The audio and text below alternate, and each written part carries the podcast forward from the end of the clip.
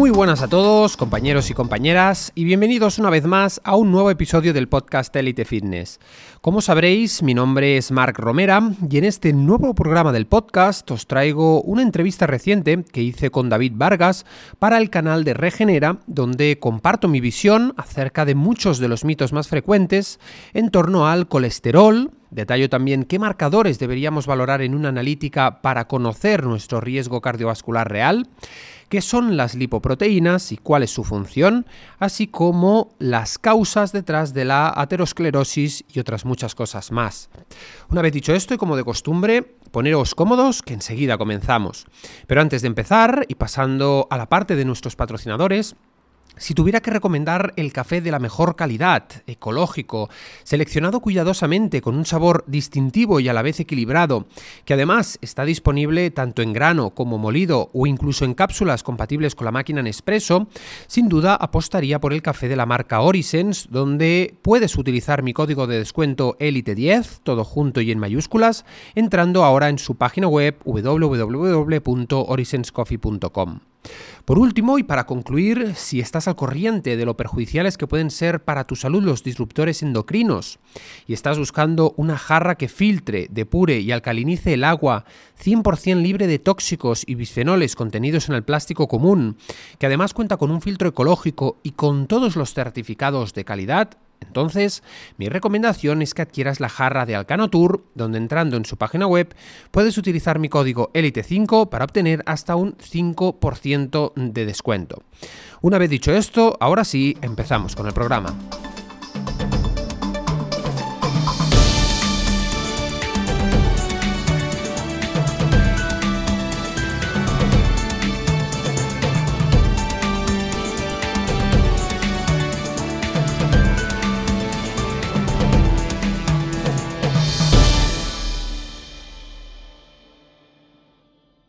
Buenas noches a todas y a todos. Hoy tenemos un super live con Marc Romera de Elite Fitness. Vamos a hablar de la verdad del colesterol.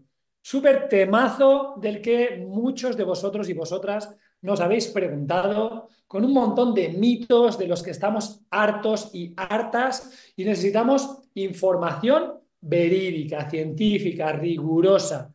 Y por eso estamos aquí en este canal de YouTube de Regenera. Y aprovecho para decirte que si no estás suscrito o suscrita, te suscribas y le des a la campanilla para tener las notificaciones cada vez que hagamos un eh, nuevo live, donde eh, vas a poder tener la oportunidad de incorporar conocimiento tan valioso y tan diferencial como el que nos va a aportar hoy Marc. Marc, buenas noches, muchísimas gracias por estar aquí con nosotros, Marc.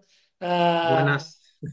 Buenas noches eh, para ti, para todos los que nos estén viendo tanto ahora como de manera diferida y gracias desde luego por la oportunidad de, tener este ratito para conversar de algo tan eh, fascinante, tan interesante eh, y que suscita también tanta controversia, tantas dudas como es el colesterol y otras moléculas de las cuales vamos a hablar a lo largo de este directo. Así que yo por mí encantadísimo, ya lo sabes que es un placer siempre compartir contigo y para el canal de, de Regenerar. Así que también, insisto nuevamente, también suscribiros, compartís un, contenido espectacular y que la gente eh, esté al corriente de lo que realmente importa, ¿no? De la salud eh, desde una perspectiva holística. Así que muchas gracias, David.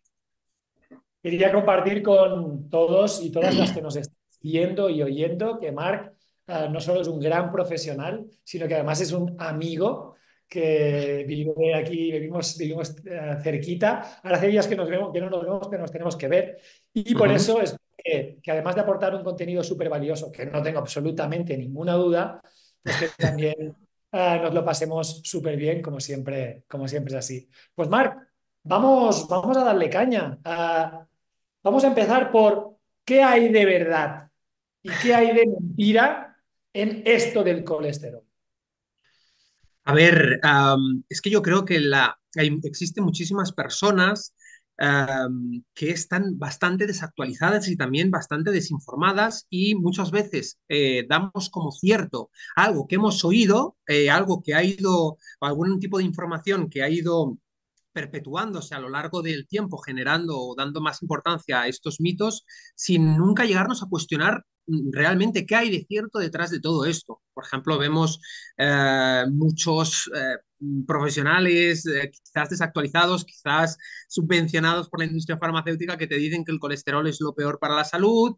vemos algún programa de televisión de alguna cadena conocida y de repente nos asustamos y seguimos promoviendo aquello de que el colesterol es el perjudicial para la salud. Entonces, a mí, que yo soy un apasionado de la fisiología, de cómo funciona el cuerpo humano y qué funciones tiene eh, cada tejido, cada hormona, cada sistema, me gustaría aclarar de entrada, aportar un poquito eh, de claridad al asunto y explicar brevemente qué funciones tiene esta molécula para nuestra salud. Lo primero que diría es que de entrada resulta paradójico o cuanto menos sorprendente que vilipendiemos una molécula tan imprescindible como el colesterol, que ya la propia naturaleza se ha encargado de producir de manera endógena en nuestro cuerpo. Es decir, si nos diera a nosotros la responsabilidad de eh, consumir colesterol a través de la dieta, probablemente ya estaríamos muertos. ¿Por qué? Porque el colesterol forma parte de todas las membranas celulares de cada una de los billones de células que tenemos en el cuerpo humano. ¿Sí? Las células están compuestas por una bicapa lipídica que está conformada por proteínas, eh, fosfolípidos y también especialmente colesterol, ¿vale? Que eh, afecta al al, traspaso de sustancias desde el medio extracelular al medio intracelular. Pero más allá de esto, para simplificarlo, más allá de la formación de las membranas celulares, el colesterol también forma parte, una gran parte, de hecho, uno de, uno de cada un cuarto del colesterol total de nuestro cuerpo está en el cerebro, uh, pero también es importante precursor de hormonas tanto corticosteroideas como eh, sexuales, es decir, la testosterona se forma a partir de colesterol, los estrógenos en las mujeres, la progesterona, pero por si todo eso fuera poco, el colesterol también es un importante precursor de ácido cólico. ¿Qué es el ácido cólico? Es un ácido biliar que se produce en la bilis y la bilis es importantísima para la digestión de las grasas. Pero por si todo eso fuera poco, eh, David, también es un importante precursor de vitamina D. Entonces, uno cuando empieza a estudiar fisiología y se da cuenta de esas, ah, de, esas importantes funciones que cumple el colesterol, lo primero que se pregunta es, entonces, ¿por qué lo hemos vilipendiado tanto? ¿Por qué tanta guerra con el colesterol?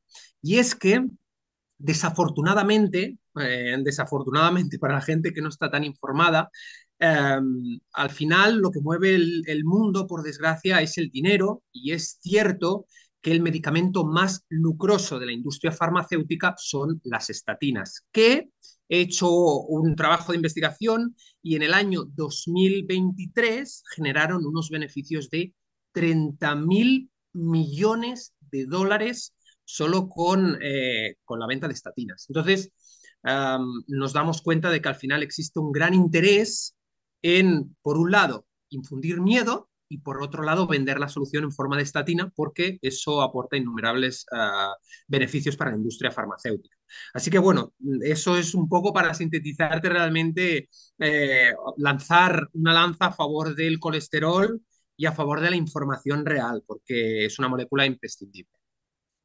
Tengo por aquí algo que has publicado hoy en tu cuenta de Instagram, que aprovecho para recomendar a todas aquellas personas que todavía no sigan a Marc es arroba elitefitness en Instagram. Ah, hoy Marc ha publicado ah, un texto que, que, he hecho una captura y que también he compartido que dice, el 50% de las personas que han tenido un infarto tenía el colesterol en sus niveles óptimos. En dieta cetogénica, que es una dieta alta en grasas y baja en carbohidratos, se eleva el consumo de colesterol, porque es alta en grasas, por eso se eleva el consumo de colesterol, a través de la dieta. Y el número de partículas de LDL, ahora hablaremos de LDL y HDL respecto al colesterol, son los barquitos, que te, que te he oído que utilizas la, los barquitos, son los barquitos transportadores, las moléculas transportadores, transportadoras eh, de colesterol en la sangre, pues el número de partículas LDL, eh, el colesterol, perdón, en una dieta cetogénica se eleva el consumo de colesterol a través de la dieta y el número de partículas LDL, sin que ello se traduzca en un aumento del riesgo cardiovascular, que en principio es el motivo por el que se toman las estatinas, para reducir el riesgo cardiovascular. Luego hablaremos de cómo se modificaron los niveles considerados como saludables de LDL y cuántos miles de millones supusieron el cambio de rango de LDL eh, normal. Vamos a utilizar la palabra normal entre comillas.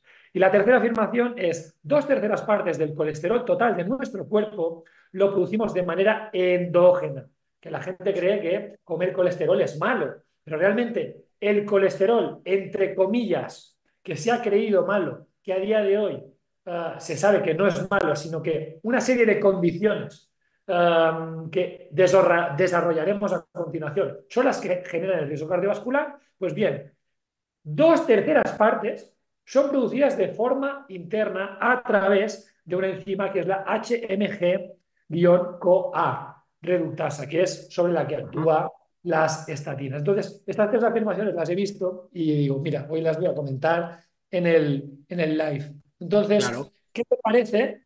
¿Qué te parece Aquí hay, aquí hay tanta información y tan interesante que es que me vienen 150.000 bits de información y, intento procesarlo todo. A ver, uh, una de las cosas que me gustaría dejar claras en este directo, David, que yo creo que la gente mm, eh, tiene que saber ya, tiene que concienciarse, es que no existe eso de colesterol bueno y colesterol malo. De hecho, es que resulta hasta... Uh, absurdo, digamos, verlo en analíticas, tal cual como el, el HDL, colesterol bueno y el LDL, colesterol malo. Colesterol solo es una molécula y es colesterol y no hay más. El HDL y el LDL, como bien has dicho hace un momentito, son lipoproteínas. ¿Qué son las lipoproteínas? Moléculas lipídicas formadas por fosfolípidos por un lado y por proteínas por, eh, eh, por el otro lado. Entonces, estas moléculas, como las grasas técnicamente desde una perspectiva fisiológica son hidrofóbicas, no se llevan bien con el agua, tienen que ser transportadas en barquitos lipídicos que son las lipoproteínas. Entonces, de lipoproteínas, eh, de un modo muy, resumido, eh, existen principalmente cuatro tipos, las VLDL, las IDL, las HDL y las LDL.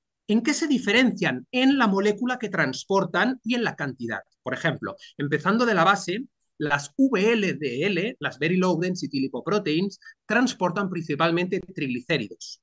Después, en, el siguiente nivel tendríamos las IDL, que transportan una parte triglicéridos y una parte colesterol. Luego tendríamos las famosas LDL, ¿no? que nos dicen el colesterol malo, que transportan principalmente colesterol, y luego las HDL, que también transportan colesterol, pero que lo reciclan del depositado en ciertas partes y lo reciclan hasta el hígado. El tema es que es normal que en una dieta cetogénica se eleve el LDL siempre que se eleven los niveles de colesterol total. Ahora bien, una cosa, em, em, quiero decir, una cosa es que se eleven los niveles totales de colesterol y de LDL, la otra es que se eleve el riesgo cardiovascular. ¿Por qué? Porque es lo que decías tú hace un momento. Hay numerosos estudios, de hecho, luego para quien sea un friki podemos incluso exponer ciertos metaanálisis que hace un momento leía, engloban a 140.000 pacientes hospitalizados con niveles óptimos de colesterol y de LDL. Entonces, curiosamente, cuando uno ve esto desde afuera, diría, ostras, lo primero que surge pensar es a lo mejor la fórmula está mal, ¿no? A lo mejor nos hemos equivocado. Pero ¿sabes qué hizo justamente la industria farmacéutica cuando vio esto? En lugar de pensar como nosotros, pensó, pues a lo mejor los niveles de LDL los tengo que bajar todavía más para entrar en el, en el consenso para seguir vendiendo estatinas, ¿no? Entonces, es muy importante entender esto, porque si entendemos esto, veremos que eh, nuevamente existe un claro sesgo de información a favor de, nuevamente, la venta de medicamentos, la venta de estatinas y eh, los beneficios económicos. Lo que no se habla es de los perjuicios de esas estatinas, porque son, son medicamentos que generan muchos perjuicios para la salud. uno de los más graves es la pérdida de memoria. ¿Por qué? Porque, insisto, antes hemos hablado de que el colesterol forma una gran parte eh, de nuestro cerebro, pero también los fosfolípidos. Los fosfolípidos forman parte de la vaina de mielina que recubre las fibras nerviosas y actúa como aislante eléctrico. Entonces, cuando no existe suficiente material, se acaba em, produciendo una pérdida de memoria y en muchos casos, y esto es muy importante, se puede llegar a un Alzheimer o a un deterioro progresivo de la memoria. Ah, además, también se pierde la coenzima Q10, que es una eh, coenzima especialmente importante a nivel celular en la síntesis de energía. Por eso muchas personas mayores se encuentran fatigadas, se encuentran con pérdida de memoria, dificultad de concentración. Todo esto muchas veces es derivado de un consumo elevado de estatinas. Y hay personas, y tú lo sabes mejor eh, que yo, con todo el trabajo que hacéis en Regenera, sois bastante conscientes de que muchas personas, retirando incluso según qué, en qué condiciones, trabajando evidentemente en los hábitos ¿eh? y en la base y en la alimentación, retirando las estatinas, las personas eh, recobran su vitalidad, recobran la memoria y te dicen, es que soy otra persona. Pues de ahí la importancia de tener este conocimiento presente para no dar un consumo abusivo y desmedido en toda regla de estatinas, que por supuesto llevan implícitos ciertos perjuicios. Pues esto que, esto que dices me viene a la cabeza como un montón de pacientes ah, sufren en forma de efecto adverso de las estatinas las mialgias y las tendinopatías. Súper habitual. Traduzco lo que acabo de decir. Dolor muscular y dolor de tendones típico dolor, me duelen las cervicales, la zona de los trapecios, me duelen los hombros, es en muchas ocasiones producido por el consumo de estatinas. Y quiero decir que eh, todo esto no es algo que nos estemos inventando, es algo fundamentado en artículos científicos que salen periódicamente y que si no quieres estar actualizado de estos artículos científicos, no te suscribas al grupo de Telegram que te vamos a poner por aquí abajo. Si no quieres estar actualizado de los efectos adversos de las estatinas, de las últimas noticias, de los últimos estudios científicos y también de sorteos exclusivos que se hacen en el grupo de Telegram, no te suscribas. Pero si por lo contrario no te conformas y quieres estar actualizado con información rigurosa, tienes aquí el link. Puedes suscribirte y tendrás información de primera mano y también súper valiosa. Pues Marc, Ah, dicho esto de las, mm, de las mialgias y las tendinopatías, es fácil que el paciente empiece por tomar estatinas, continúe por tomar analgésicos y antiinflamatorios y acabe tomando protectores estomacales, generando un cóctel de tres fármacos que es las puertas no, sé si de, el 80% de los problemas que tenemos en la sociedad occidental. ¿Qué, qué opinas de estos, estos círculos viciosos, de estos cócteles biológicos? Además, y además, si me permites hacer este inciso, eh, cuando nos tratan, cuando has dicho eh, lo del tema de protectores, es que eh, nuevamente aquí también existe una desinformación muy extendida que dicen que el, el consumo de, o sea, el fármaco omeprazol es un protector de estómago cuando nada más lejos de la realidad. No, es ningún protector de nada, es un inhibidor de la bomba de protones, es un antiácido. Entonces, hasta aquí podemos llegar a ver la, eh, por desgracia y desafortunadamente, la desinformación que hay generalizada respecto a eh, ciertos, em, ciertos medicamentos. Y lo peor de todo, y esto es algo que habría que reflexionar y plantearse muy bien, es que lo hemos normalizado hemos normalizado tratar eh, de, consumir constantemente medicamentos para tratar el síntoma y no la causa. Es que el otro día estaba en la farmacia David y estaba viendo a la persona de delante que le decía al farmacéutico que le diera la pastilla del colesterol, la de la hipertensión, la del azúcar. Yo pensé, pero, pero, pero si tienes 40 años, tío, tienes 40 años. Entonces, ¿no es más inteligente quizás tratar de, de modificar las causas a través de los hábitos, a través, em, pues eso, de un cambio en el estilo de vida para tener que prevenir el consumo crónico eh, de medicamentos a partir de la mediana edad? Porque sí que es cierto que vivimos más, pero vivimos mejor. La realidad de las estadísticas recientes es que no. ¿Por qué? Porque pese a haberse prolongado nuestra esperanza de vida, también es cierto que dependemos antes de medicamentos.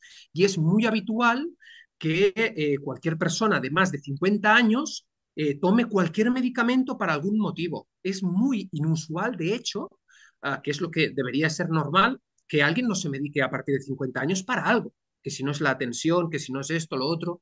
Entonces, sí que es cierto que parte, quizás nos desviamos, ¿eh? pero sí que es cierto que parte de esto viene eh, de nuestro estilo de vida moderno, ¿no? Ah, de muchísimas condiciones, del camino fácil, de, un montón de ultraprocesados de azúcar, que ahora hablaremos del rol que tienen en, las enfermedades cardiovasculares, pero tenemos nuestra responsabilidad. Solo tenemos un cuerpo y yo creo que lo más importante es ser conscientes de esa realidad y cuidarlo. Entonces, cuando tú me preguntas, que qué opino de ese, de, ese conjunto de cóctel y tal, pienso que es, o es imposible alcanzar la salud por ese lado. Es imposible porque es tan absurdo tomar medicamentos para atrapar síntomas, es tan absurdo como poner cubos de agua en el salón de tu casa porque tienes goteras. Eh, vale que no mojarás el suelo, pero la gotera seguirá estando ahí. El problema seguirá estando ahí. Entonces hay que tratar el problema. A ver si te gusta esta para, cerrar el episodio fármacos y, luego vamos a la parte LDL, HDL, glicosilación y demás. A ver qué te parece esta. El vendedor de muletas nos dijo que nos teníamos que cortar la pierna y le hicimos caso.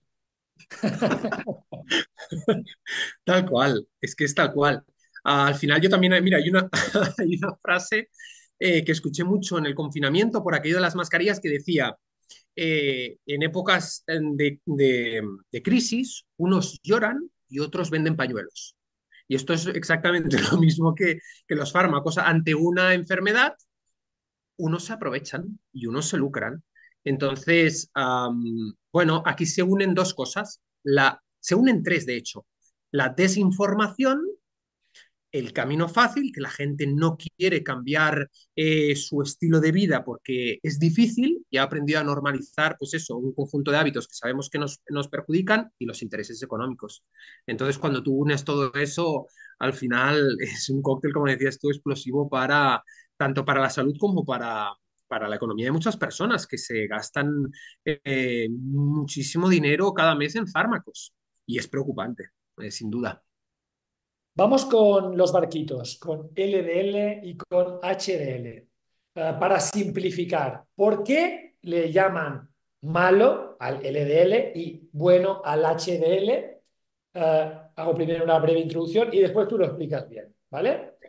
Le llaman bueno al HDL porque es, la, la lipoproteína, es el barquito que va recogiendo el colesterol de las arterias y llevándolo hacia el hígado. Entonces, en principio, reduce el colesterol circulante.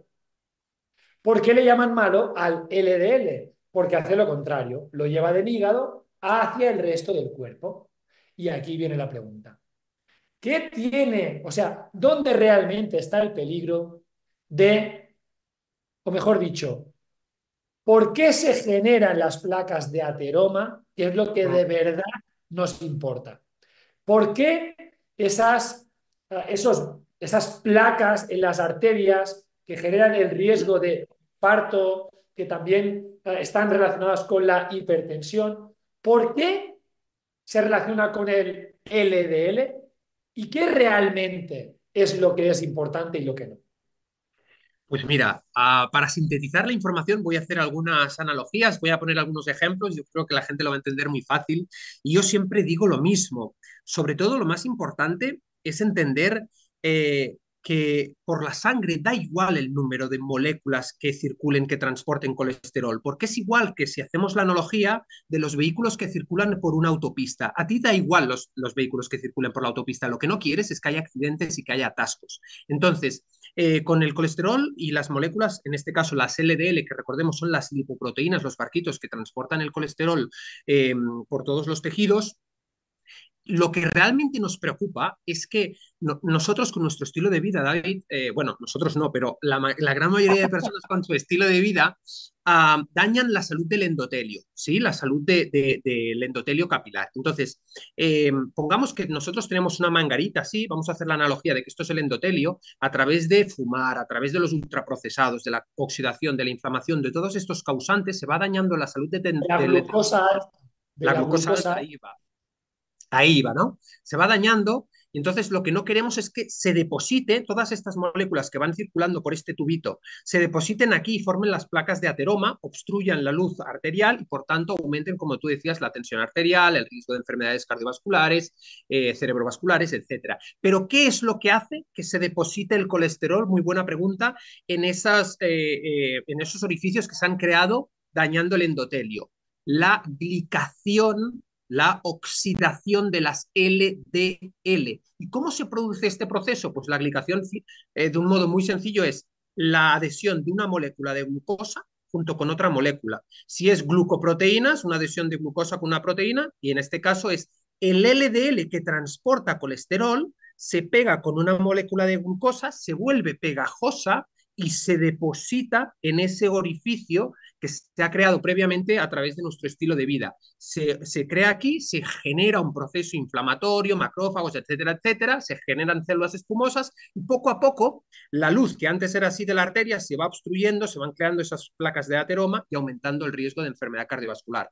Ahora bien, ¿el problema es el colesterol? No, el problema es, por un lado, la salud del endotelio, que tenemos moléculas protectoras como el óxido nítrico, etcétera, etcétera. Y por otro lado, y esto es lo más importante, los niveles de azúcar en sangre, que vienen directamente relacionados con nuestro estilo de vida y con nuestra alimentación. Si los niveles de azúcar en sangre son elevados, mayor riesgo de glicosilación y de oxidación de ese LDL. Entonces, de entrada, lo que tenemos que evaluar en una analítica, uno de los parámetros, si quieres entramos ahora en esto, es el LDL oxidado, por sus siglas OXLDL. Es cierto que es muy poco común que hayan laboratorios que puedan determinar eh, este número de partículas, pero también es cierto que es un indicador de riesgo cardiovascular real. Luego, si no tenemos acceso a estas analíticas, tampoco hay eh, quizás algunos profesionales eh, del sector médico que desconocen este marcador, tenemos otras fórmulas para poco a poco determinar hacia dónde va el riesgo cardiovascular. Por ejemplo, hay dos fórmulas muy conocidas que son las siguientes. La primera es la relación entre el HDL y el nivel de triglicéridos, ¿sí?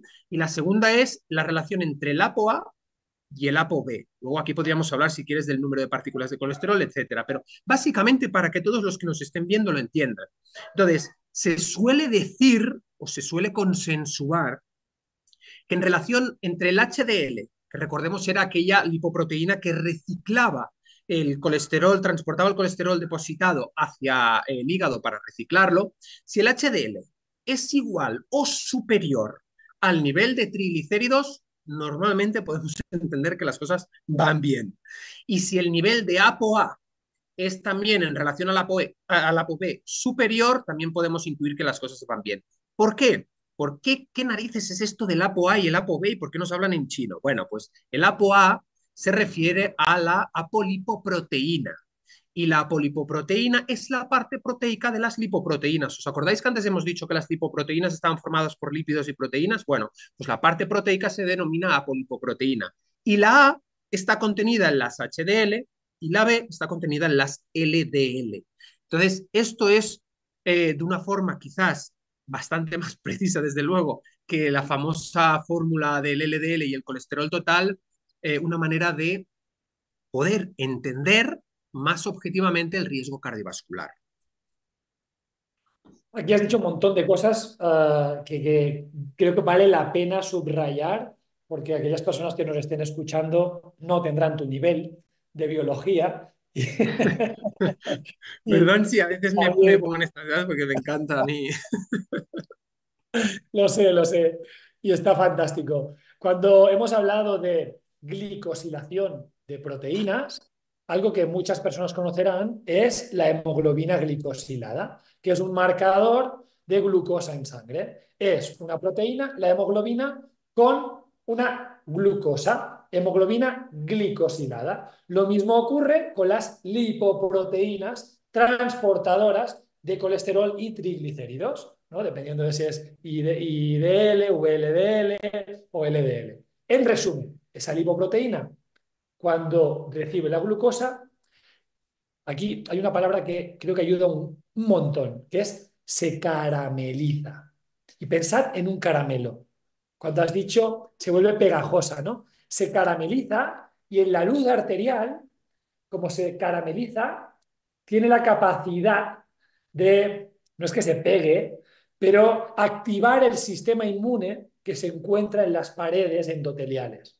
Y aquí añadiremos, hablaremos de inflamación, podemos tocar algún el hierro, podemos hablar del oxígeno, ah, vamos a ver hasta dónde nos da tiempo.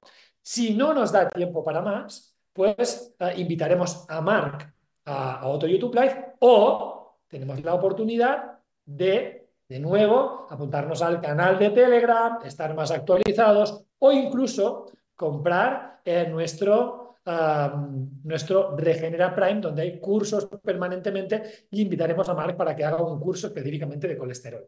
Entonces, os dejarán por aquí también eso. Una vez antes de que sigas, eh, David, eh, si os gusta este contenido, eh, veis el valor aportado y todo eso, por favor dar like. Si este vídeo llega a no sé cuántos likes, tenéis ponéis vuestros comentarios, suscita muchas dudas, mucho interés, pues hacemos una segunda parte siempre que queráis y por supuesto encargados, encantados de aportar valor. Vaya, eso quería decir. Y no os olvidéis de seguir a Marc, arroba También Marc tiene formaciones súper interesantes que podéis comprar y que estáis invitadísimos a echarles un vistazo. Lo que quería decir es, ya hablaremos de todos esos factores, seguramente no de todos. Vamos a hablar de este, de momento. Entonces, al caramelizarse, activa en la luz del endotelio, en la parte interna del endotelio, el sistema inmune. Y ahí es donde el colesterol, esa grasa, hay una reacción inmune y entonces genera una placa. Y esa placa de ateroma es la que pues, hace como un bulto aquí y reduce la luz arterial. Si encima hay hipertensión, la hipertensión Imagínate una manguera, cuando tú tapas parcialmente la salida, ¿qué hace el agua? Va más rápido, ¿no? Cuando tú quieres limpiar, por ejemplo, algo que se te ha quedado seco, ¿no? Arena que se ha quedado seca en la pared de tu, de tu jardín. ¿Echas el agua sin tapar o tapar? O tapando. Tapando. ¿Para qué? Para que aumente la presión y el chorro pegue más fuerte. ¿Qué ocurre cuando tengo un bultito, una placa de ateroma y la presión arterial pega más fuerte contra ese bultito, que se desprende. Y entonces puede obstruir vasos sanguíneos pequeñitos del corazón, que son las arterias coronarias, o del cerebro. Ahí es donde está el riesgo. Entonces, eso es fundamental. Más cosas que quiero decir de lo que ha dicho Marc. Las analíticas del LDL oxidado no es lo que veis en las analíticas clásicas. No es eso. Hay que pedirlo. Eso no se pide normalmente. Porque alguien habrá dicho, ¿Eso es lo que me ha salido a mí en las analíticas? No. Eso o te lo pide Mark específicamente o no te lo piden normalmente. Exacto. Sí que se pueden mirar el ratio HDL y triglicéridos. De, hecho, hay una cosa que se llama triada lipídica, que tiene que ver con HDL bajo, triglicéridos altos y moléculas pequeñas y densas de LDL, que eso es más fiable. Totalmente. Y en definitiva, lo que queremos decir es que, por supuesto, lo que no tiene absolutamente ningún sentido por sí solo y, no tiene ningún tipo de riesgo cardiovascular por sí solo, si tienes un buen perímetro de la cintura, si no tienes hipertensión arterial, si tienes unos buenos hábitos y si no tienes inflamación ni glucosa en sangre, me da igual, nos da igual los niveles de colesterol total. Nos da igual 220, 240, 260, da igual con un HDL alto, con un perímetro de la cintura que esté bien, con unos niveles de glucosa 80, sin inflamación. Dale ahora con la, dale con la inflamación o con lo que quieras, man. No, no, y también otro de los marcadores eh, aquí me gustaría sintetizar, tomar papel y boli, porque esto es súper interesante, es lo que dice David. Eh, hemos dicho, cuando pedimos una analítica al médico, la convencional, siempre te mide colesterol total, HDL, LDL y triglicéridos. Hemos sacado la fórmula de HDL en relación a los triglicéridos, uno a uno superior a favor del HDL para reducir el riesgo cardiovascular. También podemos pedir el ApoA y el ApoB, menos frecuente, más complejo, pero se puede pedir el OX-LDL, que es el LDL oxidado a través de esa glicosilación, pero muy difícil de conseguir, muy caro, muy costoso y poco frecuente. Y luego también, evidentemente, como decía David, si el eh, azúcar en sangre es uno de los mm, principales biomarcadores eh, que puede generar esa glicosilación, tendríamos que ver a niveles de 80-85, como dice David, y también la hemoglobina glicosilada, que es básicamente un biomarcador que nos demuestra, nos indica cómo han estado elevados los niveles de azúcar en sangre en los últimos tres meses.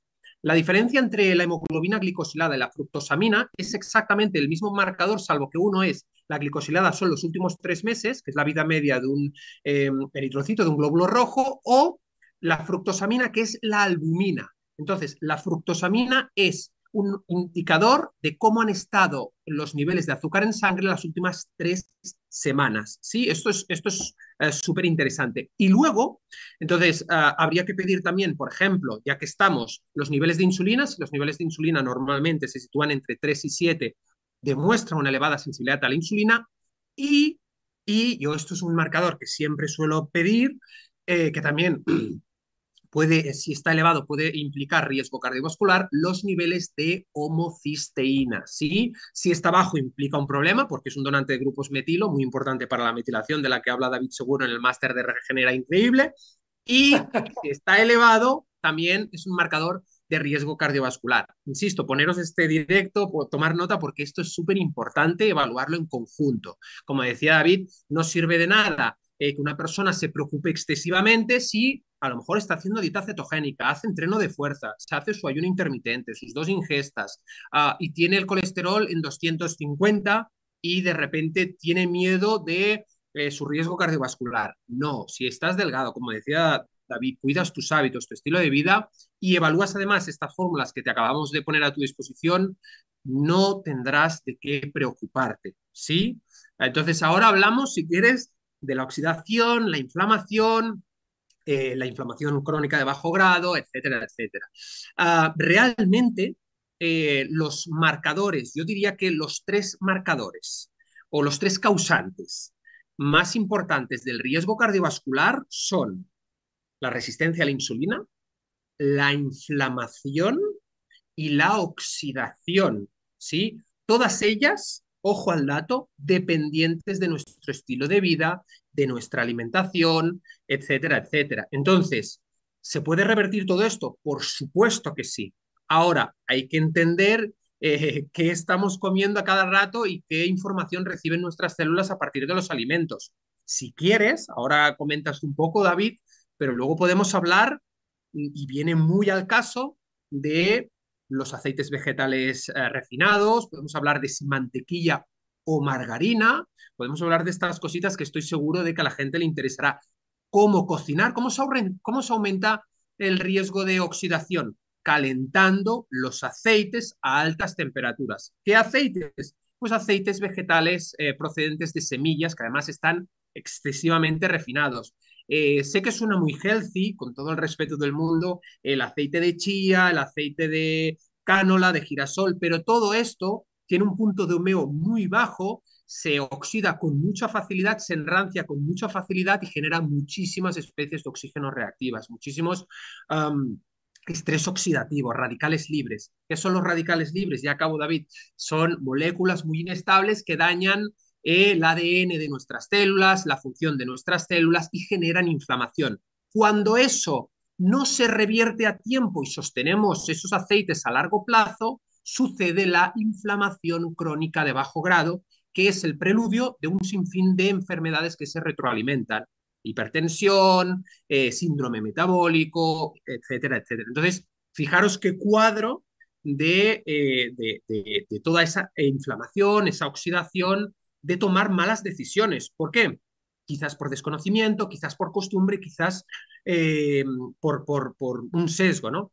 Pero eh, luego entraremos más adelante, no es lo mismo eh, un aceite de oliva, un aceite de aguacate, un aceite de coco o la manteca que una margarina, un aceite de girasol, un aceite de colza, de cánola, etcétera, etcétera. Entonces, esto tenemos que tenerlo muy en cuenta porque el primer paso, el primer paso de todos, da igual si, eres, si haces dieta carnívora, vegana, vegetariana, el primer paso de todo es alejarse de los azúcares, reducir, no, reducir, no, eliminar los ultraprocesados, las harinas blancas refinadas y los aceites vegetales refinados de semillas. Esto sería básico.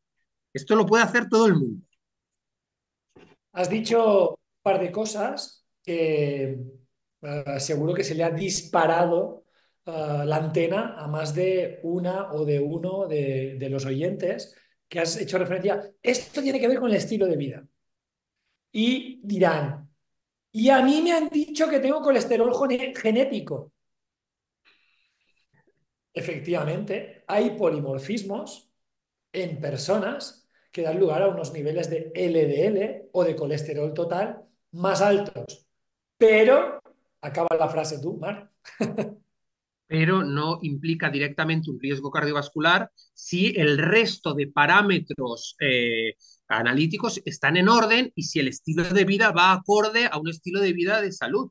Evidentemente, si alguien viene sin ver las analíticas, y hoy David o sin ver cualquier profesional, si viene y en el feedback en la consulta le pregunto por la persona mucho antes de asustarme por el colesterol, ¿qué come? Y me dice que se despierta por la mañana, toma unas tostadas con mermelada y margarina, eh, su zumo de naranja, eh, antes de ir a dormir un, paquete de galletas y los fines de semana se pone Kiko viendo Netflix de palomitas y doritos, pues evidentemente tendrá un... No hace falta ni ver el colesterol total, ¿no? Eh, en cambio, si por ejemplo esa misma persona tiene hipercolesterolemia familiar, pero, insisto, también tiene buenos niveles de HDL, eh, come grasas saludables como frutos secos, aguacate, aceite de oliva, grasas saturadas. Y esto vamos a hablar ahora porque sé que algunos estaréis allí eh, pensando con los ojos abiertos como platos, diciendo, ¿grasas saturadas? Ha dicho, sí, sí, grasas. Ahora hablaremos de la, de la glucosa versus la grasa.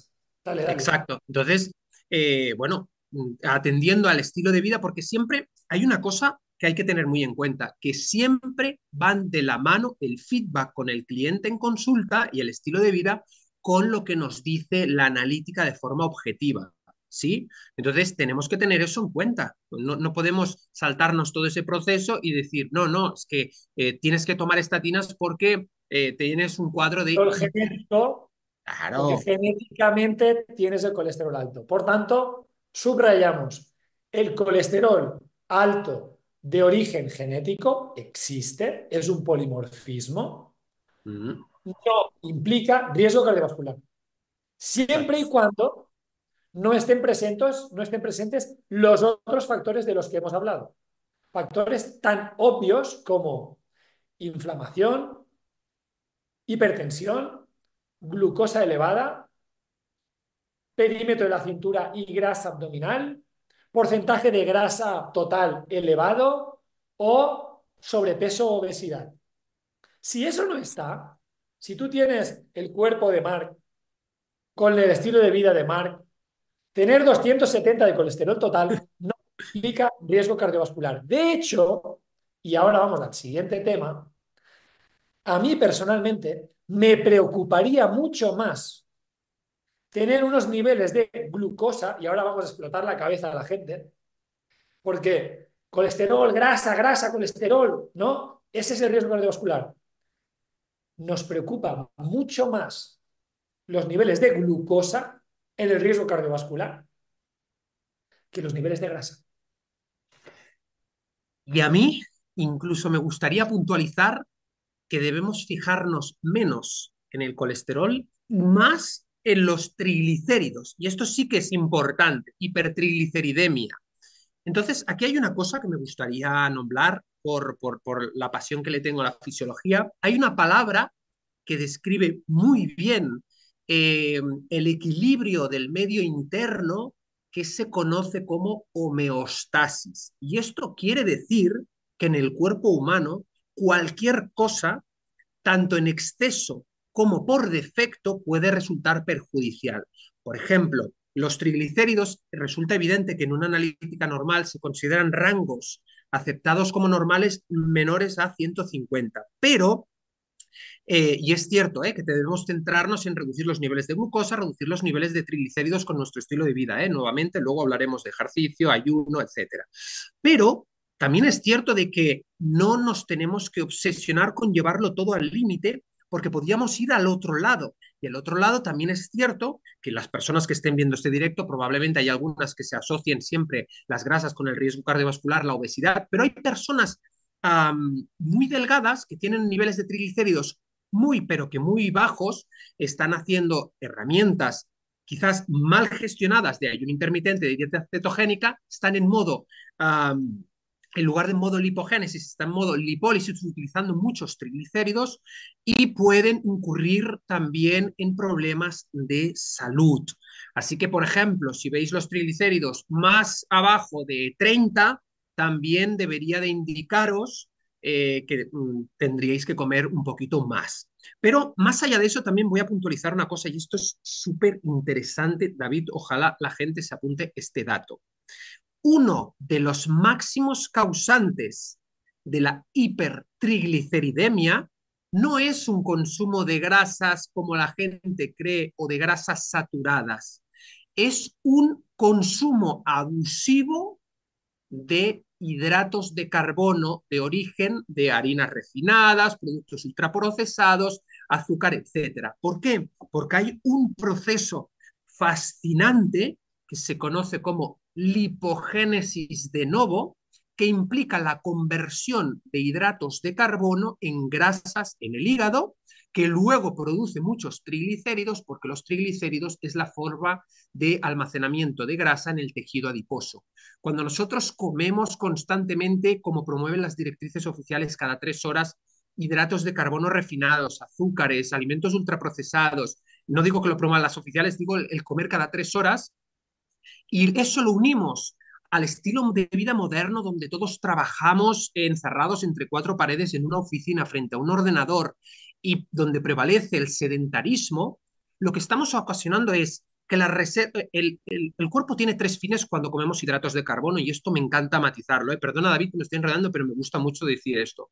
Cuando comemos hidratos de carbono y estos se descomponen principalmente en glucosa o en azúcares simples, la glucosa tiene tres fines, tres posibles fines o bien se utiliza inmediatamente como energía, o bien el siguiente fines se almacena en forma de glucógeno en el hígado y en el tejido muscular, o por último, cuando no se utilizan como energía inmediata y las reservas están llenas y los niveles de insulina siguen estando elevados porque no dejamos de comer cada tres horas carbohidratos refinados, se produce esa conversión de los hidratos de carbono en grasas en el hígado.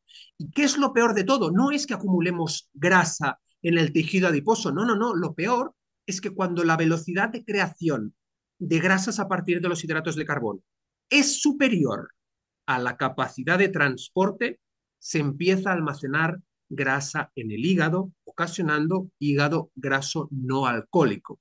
Por eso hay tantas personas con hígado graso que acuden a su médico convencional y les dicen, ¿bebes alcohol? No, no, si yo no bebo alcohol, no, porque ese hígado graso está causado por un consumo exacerbado de hidratos de carbono refinados, principalmente fructosa. ¿Dónde está la fructosa? En el azúcar de mesa, en los alimentos ultraprocesados, galletas, bollería, cereales industriales, etcétera, etcétera. Entonces, es importante decir esto porque, nuevamente, sintetizando todo lo que acabamos de ver, las grasas no elevan, o sea, por mucho que comamos grasas saturadas, no vamos a elevar los triglicéridos. Los vamos a elevar con un sedentarismo y comiendo hidratos de carbono refinados y ultraprocesados cada día.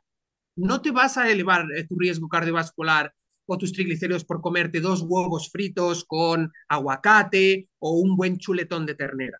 Los vas a elevar comiendo las palomitas, eh, la Coca-Cola, viendo Netflix el fin de semana en tu casa o en el cine ahí es donde lo vas a elevar. no sé si lo explico bien. eso es una explotada de cabeza porque siempre eh, el riesgo cardiovascular se ha relacionado con la grasa, con el colesterol, y ahora resulta que la lipogénesis de nuevo, como bien dices, se genera a partir de abusar de carbohidratos refinados, que aclaramos, carbohidratos refinados no es fruta. La fruta tiene fructosa, pero una cantidad así de pequeña, mientras que un zumo de esos, un granini, tiene una cantidad así de grande de fructosa. Estos son lo que debes evitar. La fruta es la que se puede comer. Carbohidratos como los tubérculos se, se pueden comer. Siempre hay escenarios clínicos que pueden requerir eliminar incluso los tubérculos, pero a priori no sería un problema. Lo que es un problema es estar cada día comiendo pan, harinas y pasta y, procesados y dulces. De ahí es de donde van a salir esos triglicéridos. Y un, indicador buenísimo de los triglicéridos es que se relaciona directamente con la grasa visceral. Ese, ese, ese es un punto fundamental. Hemos hablado muchísimo en diferentes lives, en diferentes vídeos en el canal, que insisto, si no quieres estar actualizado, no te suscribas. Ahora, si quieres estar actualizado, puedes suscribirte. Entonces, eh, los triglicéridos se relacionan con la grasa visceral, que es la verdaderamente peligrosa.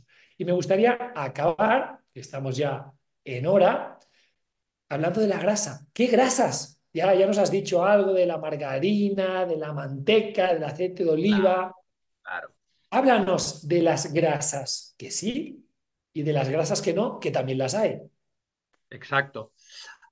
yo creo, después de, mucho tiempo y muchos años de investigación, David, y de leer mucho, creo que en algún punto eh, se hizo una diserción y se confundió o se agrupó en el mismo grupo las grasas saturadas con las grasas transaturadas, haciendo una analogía como si fueran las mismas y realmente fue un, error de concepto que ha causado tanta confusión y tanto miedo que realmente hemos, hemos dado un paso hacia atrás en lugar de hacia adelante. Las grasas saturadas eh, de origen animal que pueden estar contenidas en la carne, en los huevos, eh, en, ciertos pescados, bueno, ahí serían más poliinsaturadas, etcétera, son absolutamente imprescindibles para nuestra salud. De hecho, eh, nosotros, cualquier persona interesada en conocer de dónde venimos, siempre me encanta poner en perspectiva eh, nuestra evolución, nuestra historia, eh, son alimentos, los huevos, las carnes, los pescados, que han formado parte de nuestra dieta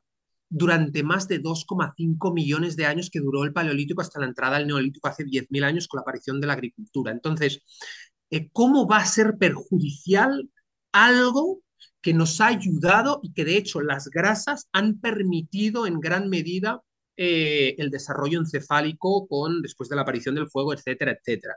Pero es que más allá de eso, las grasas trans de las que todo el mundo tiene que huir y que están principalmente en los alimentos ultraprocesados, la bollería industrial, los cereales azucarados, las galletas, se obtienen a partir de la hidrogenación se obtienen a partir de los vegetales de semillas, eh, los aceites vegetales que antes hablábamos, se calientan, se someten a ciertos procesos industriales, es decir, no existen grasas trans en la naturaleza o no en cantidades significativas como para suponer un problema de salud y son grasas artificiales creadas por el hombre. Entonces, imaginaros qué peligro el comer ultraprocesados que combinan lo peor de todos los mundos, combinan niveles elevados de azúcar, combinan gluten, que ya sabemos que aunque haya gente que lo digiere, es una molécula relativamente reciente que aporta untuosidad, esponjosidad a los productos, pero que también eh, provoca una reacción exacerbada de la zonulina, ¿eh? esa proteína que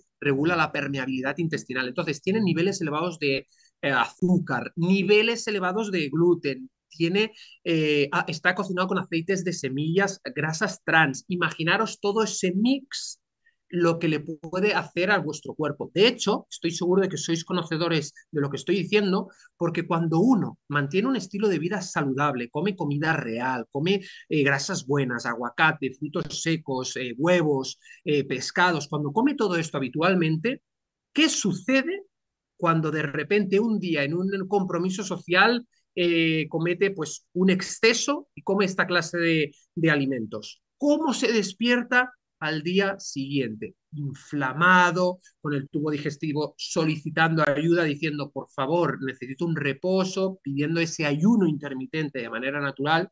Y entonces nos damos cuenta, solo en ese contexto nos damos cuenta de lo perjudiciales que son esos alimentos y lo paradójico, lo curioso de todo, es que cuando los consumimos a diario, la, sociedad cuando los consume a diario, está tan inflamada que ya no percibe esas señales ya no las percibe. Y es ahí donde nuevamente se llega a la inflamación crónica de bajo grado, un envejecimiento prematuro ocasionado por ese exceso de oxidación, etcétera, etcétera. Entonces, si sumamos también, aquí hay un punto importante, esto daría para otro directo, pero es un punto muy, muy importante a destacar. Y es que desde una perspectiva evolutiva hay dos ácidos grasos eh, imprescindibles. Cuando digo imprescindibles y esenciales, me refiero que nuestro cuerpo no puede sintetizar de manera endógena, que son los omega 3 y los omega 6. La relación entre omega 6 y omega 3 evolutivamente estaba muy equilibrada a favor entre el 1,4 aproximadamente, ojo, a, a favor de los O6, pero siempre mantenían más o menos un ratio equilibrado, 1-1, 2-1, 1-4, vale. Pero es que la sociedad moderna, con sus aceites vegetales de semillas y todos los alimentos que son excesivamente ricos en omega 6, generan un desbalance, un desequilibrio entre estos omegas esenciales que al final acaban, acaban ocasionando mayor inflamación. ¿sí? Porque sabemos que los ácidos grasos omega 3 mediante las prostaglandinas, pues reducen eh, la inflamación y el estrés oxidativo. De hecho, también mejoran el perfil lipídico, etcétera, etcétera. Entonces, ¿por qué digo esto? Porque los aceites vegetales, a saber, girasol, colza, maíz, cánola, eh, lo que queráis, son eh, el, el preludio, el precursor máximo de la inflamación. Y mucho más si están calentados. Entonces, yo creo que una buena recomendación, si me lo permites, David, y estoy seguro que, ah, también lo habrás apoyado en otras, eh, en otras ocasiones, creo que incrementar el consumo de omega 3 de fuentes marinas, de EPA y DHA, es absolutamente fundamental para restablecer ese equilibrio y mejorar la salud. Y esto lo encontramos nuevamente en alimentos de origen animal, como eh, carnes de pasto de buena calidad, pescados azules, sobre todo vigilar los de, los de mayor contenido en mercurio, pero pescados azules como el salmón, las sardinas, el arenque, todo esto, el aceite de krill, todo esto es rico en omega 6, en omega 3, perdón, y resultará muy interesante en estos casos de inflamación. Así que, bueno, en definitiva, yo creo que, que la gente aprenderá, apreciará lo que es las grasas buenas y las grasas malas. ¿Vale? Yo creo que ha quedado más que claro. Un par de preguntas que nos hacen los oyentes que están ahora mismo en directo. ¿Podemos repetir los parámetros que habría que pedir en una analítica? Sí. tomar papel y boli, que, es súper interesante. Eh, colesterol total, HDL, LDL y triglicéridos. A partir de aquí sacáis las fórmulas entre el HDL y los triglicéridos. ¿sí? Luego, hemos dicho ApoA y ApoB. Esto es menos común, eh, menos frecuente pedirlo, pero es un indicador eh, más preciso de riesgo cardiovascular. Luego había las OX-LDL, que era la LDL oxidada, os digo, muy difícil de conseguir, pero muy certero. Teníamos los niveles de glucosa en sangre, de hemoglobina glicosilada, de insulina y de homocisteína. Siempre eh, evaluarlo todo esto en conjunto para tener una idea acertada junto con el feedback del cliente del riesgo cardiovascular real. ¿Sí? A nivel clínico añadiríamos tensión arterial, perímetro de la cintura, porcentaje de grasa, especialmente grasa visceral y uh, sobrepeso obesidad. y otra cosa, mira, un dato, un dato increíblemente interesante, David, del que me gusta hablar y como sé que tengo dos minutos, sé que las personas que los estén viendo lo van a valorar muchísimo. No solo comer azúcar o comer carbohidratos refinados o comer carbohidratos de cualquier tipo eleva los niveles de azúcar en sangre. El estrés crónico es un precursor de niveles elevados de glucosa. ¿Y cómo así, Marc? El cortisol vinculado a preocupaciones recurrentes, a un estrés crónico, a, todas esas cosas que nos inquietan y nos perturban de manera habitual y de manera crónica, por desgracia, tiene una función hiperglucemiante, es decir, incrementa los niveles de azúcar en sangre. Y esto es muy paradójico porque alguien puede hacer dieta cetogénica, puede hacer ayuno intermitente y cuidarse muchísimo y hacerse una analítica y ver los niveles de hemoglobina glicosilada en 5,5 y decir, ¿qué está pasando? Si yo me cuido y no como carbohidratos. Bueno, el estrés crónico también es uno de los principales enemigos, junto a todos los demás, eh, de la sociedad moderna y las emociones son mucho más importantes de lo que la gente cree. Así que aquello de que lo importante es la alimentación, el ejercicio físico, el descanso, sí, pero también tenemos el sol, las emociones, los ritmos circadianos y otras cositas interesantes. Así que lo que quiero decir es que no sirve de nada reducir los azúcares, reducir los carbohidratos de la dieta si vivimos estresados como una moto todos los días. Así que me ha parecido interesante puntualizar esto. Esto es a través de una hormona que se llama glucagón, que responde ante eh, hormonas de estrés como el cortisol o la noradrenalina, y este glucagón descompone glucógeno intrahepático, intramuscular, principalmente intrahepático, que es el que mantiene los niveles de glucosa altos en sangre.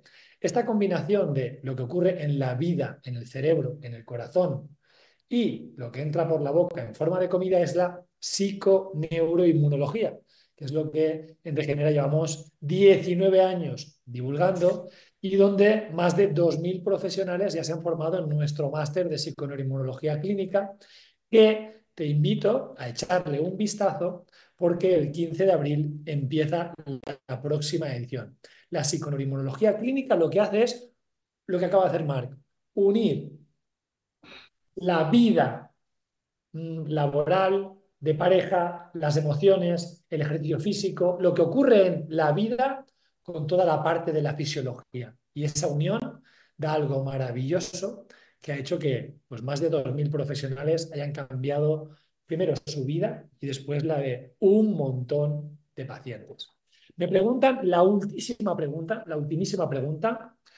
Todos estos links os los dejaremos por aquí abajo. La ultimísima pregunta es, ¿cuál es el ratio ideal de triglicéridos y colesterol? Bueno, en este caso, HDL, la pregunta correcta sería, ¿cuál es el ratio eh, ideal de HDL, la lipoproteína HDL y triglicéridos? Uno, uno superior, favorable siempre al HDL. Entonces entenderemos que vamos por el, por el buen camino. De hecho, siendo totalmente objetivos, si David y yo estuviéramos viendo una analítica sin ver el paciente, sin tenerlo delante, viendo que tiene óptimos niveles de HDL, bajos niveles de triglicéridos y bajos niveles de azúcar en sangre, ya tendríamos una idea general de que es una persona que cuida sus hábitos. Eh, difícilmente se consigue tener salud eh, manteniendo un estilo de vida sedentario y comiendo ultraprocesados. Difícilmente. Marc, ha sido un placer enorme. Eh, quiero insistir en todos aquellos y aquellas personas que no conozcan el perfil de Mark, que en Instagram lo pueden encontrar como arroba elitefitness. Creo que también tienes un canal de YouTube. Aprovecha para compartirlo, por favor.